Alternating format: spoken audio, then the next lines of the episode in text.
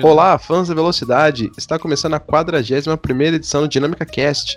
Hoje iremos falar um pouquinho sobre o que aconteceu no mundo da MotoGP, que desembarcou no GP de Brno, na República Tcheca. Primeira vitória da equipe KTM com Brad Binder e também teve pódio do ítalo-brasileiro Morbidelli. Meu nome é Luiz Andretti e comigo hoje está Thales Cristiano. Pois é, olá pessoal, mais, um, mais uma etapa da MotoGP aí, né? A gente chegando no legal circuito de Brno na República Tcheca, um circuito com diversas elevações, subidas, descidas. É particularmente um dos circuitos que eu mais gosto no calendário da MotoGP.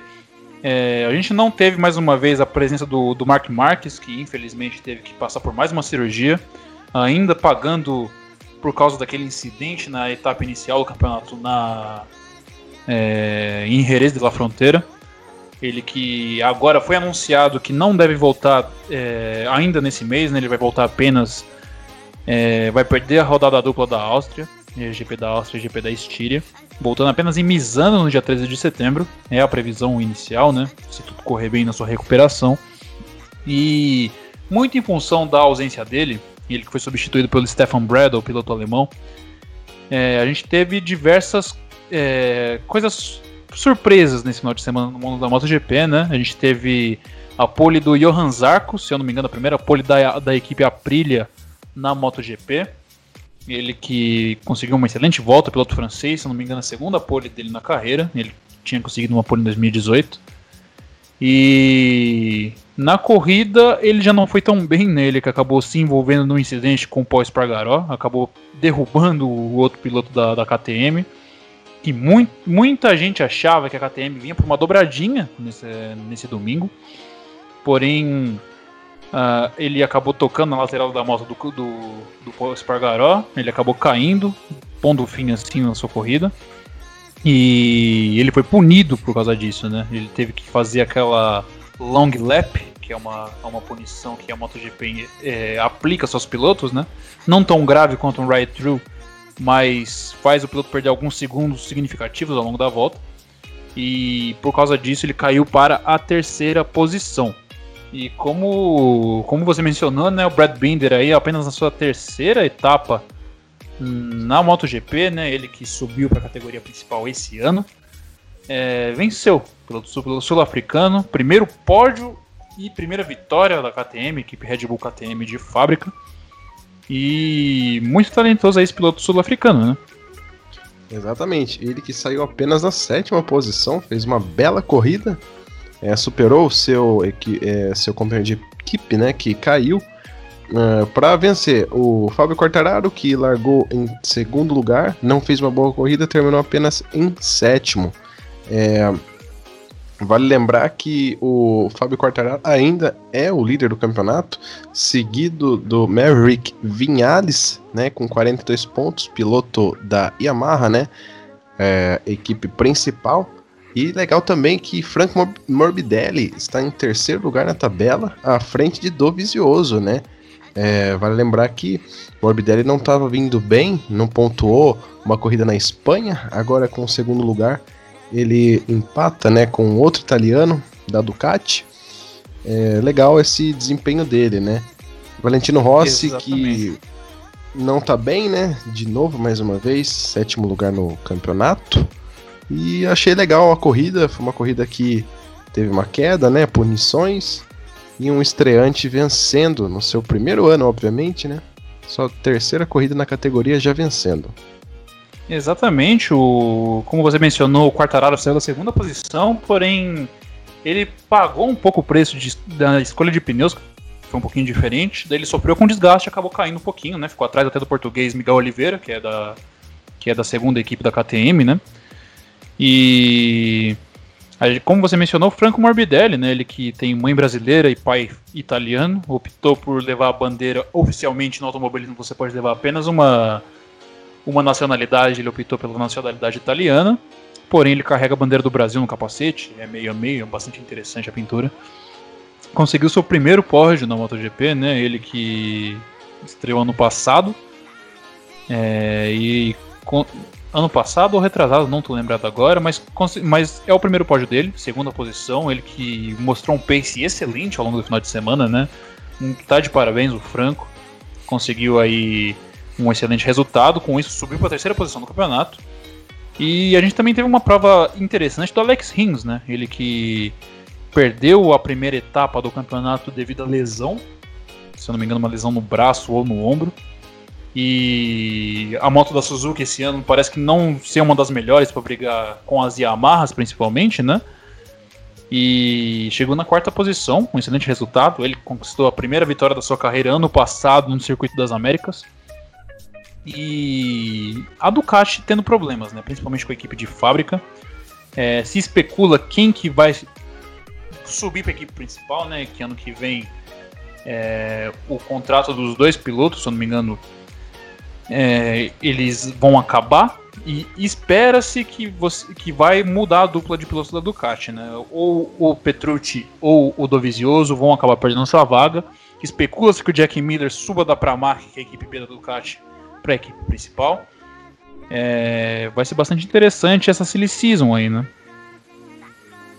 Com certeza. É, o mais legal de tudo é ver uma equipe satélite, né, tá dominando, a, entre aspas, a categoria, uh, fazendo boas corridas, Franco Morbidelli andando bem, é, uma vitória para ele é uma questão de tempo, pelo que a gente está vendo, seu companheiro de equipe já ganhou duas, e vale lembrar que quem está de fora do campeonato é o Mark Marques, o super campeão, né, multicampeão da categoria, só volta em setembro, depois ele tem uma queda, machucou, teve que fazer uma cirurgia por aí e vai.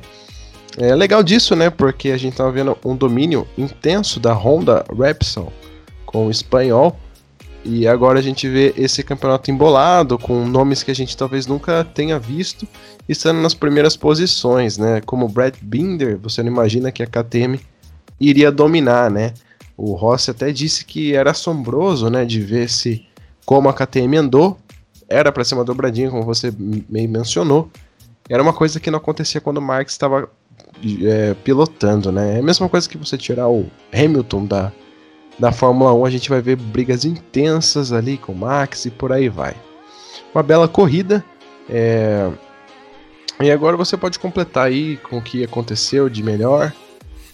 É, apenas, apenas comentando que tipo você voltou a relevar o acidente do Mark Marques, né? É interessante ver como o companheiro de equipe do Marques ano passado, até ano passado, que era o Jorge Lorenzo, né, piloto consagradíssimo na MotoGP, né, bicampeão, é, tricampeão, aliás, né, e não conseguia fazer um bom ritmo, tanto é que aposentou pela porta dos fundos na MotoGP, né, e ele que reclamava que estava fora de forma, que estava sofrendo com lesões ao longo da temporada passada e acabou aposentando de uma maneira bem melancólica.